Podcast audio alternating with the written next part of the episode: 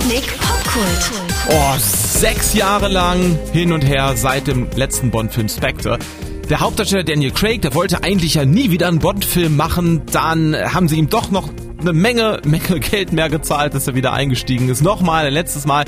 Zwischenzeitlich wurde der Regisseur und das Drehbuchteam gewechselt und als er dann fertig war, der Bond-Film 2020, da kam die Pandemie und der Kinostart war erstmal vom Tisch. Bis jetzt. Ne? Es war also irgendwie von Anfang an der Wurm drin in diesem James Bond-Film. Keine Zeit zu sterben, no time to die.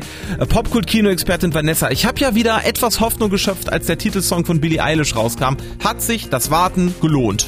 Nee, leider nicht. Aber oh. ja, der Song von Billie Eilish und vor allem auch das Filmintro, zu dem der Song ja läuft, ne, das sind wirklich zwei Lichtblicke in diesem Bond-Film. Wir treffen James Bond fünf Jahre nach dem letzten Film in seinem Altersruhesitz sozusagen in Jamaika. Er glaubt, dass sein Gegenspieler Blofeld im Hochsicherheitstrakt nichts mehr anstellen kann und die schlimmste Gefahr für die Welt quasi gebannt ist. Blöderweise hat aber ein anderer Bösewicht eine ultrageheime Waffe vom britischen Geheimdienst geklaut und will die Menschen jetzt sehr gezielt mit ansteckenden Nanobots ausrotten. Wir beide löschen Menschenleben aus, um die Welt besser zu machen. Ich mache es nur ein wenig gründlicher. Ja, und weil das alles noch nicht ausreicht, wird auch noch Bonds Ex-Freundin Madeline Swan mit reingezogen. Die liebt er natürlich immer noch, obwohl sie ihn verraten hat. Also muss James Bond wieder ran an die Waffen, aber nicht als 007 weil die Nummer trägt jetzt seine Nachfolgerin Nomi. Hm, aber das ist doch eine klassische Bond-Story. Also äh, wo ist das Problem? Der Film ist einfach sehr, sehr, sehr lang. Ähm, der läuft zwei Stunden und eine Dreiviertelstunde. Oh. Das äh, ja. kann ja nicht alles mit Action und Verfolgungsjagden gefüllt werden, nee. ist klar. Aber es gibt schon auch einige Verfolgungsjagden, zum Teil auch in einer sehr hübschen Kulisse in Italien und auf einer Insel im Pazifik. Die sind aber leider nicht besonders spannend und den Rest der Zeit über wird sehr viel geredet. Weil Bond ist ja jetzt diese gebrochene, einsame, verletzte Figur, die mit seinem früheren Leben schon abgeschlossen hatte und dessen glorreiche Zeit einfach schon hinter ihm liegt. Sieht man übrigens auch sehr, sehr schön daran, wie er angezogen ist in seiner Freizeit. Löchrige alte T-Shirts, Leinenhose statt fancy Anzug also Bond steckt in einer Identitätskrise und das ist nicht so optimal für einen Action-Thriller. Ja, Phoebe Waller-Bridge, die hat ja am äh, Drehbuch mitgewirkt, auch um das alles ein bisschen zeitgemäßer zu gestalten. Also sie hat sich die tolle Serie Fleabag ausgedacht und auch die Agentenserie Killing Eve geschrieben. Merkt man davon gar nichts?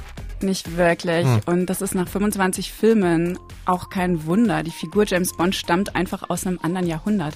Der Typ alleinige Retter, der auf alles vorbereitet ist, auf alle Eventualitäten hm. und für sein Land und die Ehre alles tun würde, solange ein kühler Drink und eine hübsche Lady an der Bar auf ihn warten. Das ist einfach total überholt. Ja. Überleg mal, mitten in der Klimakrise fährt Bond am laufenden Band Luxusautos zu Schrott ja. und keines davon hat einen Elektromotor. Seine Nachfolgerin Nomi sitzt dagegen auf einem Motorroller. Da merkt man schon, dass ihn der Zeitgeist irgendwie eingeholt ja. hat. Es ist also jetzt genau der richtige Moment für Daniel Craig aufzuhören und an einen Nachfolger oder Nachfolgerin zu übergeben. Für hartgesottene Bond-Fans gibt's aber in No Time to Die wenigstens ein paar Anspielungen und Easter Eggs zu entdecken. Zum Beispiel lebt James Bond ja in seinem Ruhestand in Jamaika.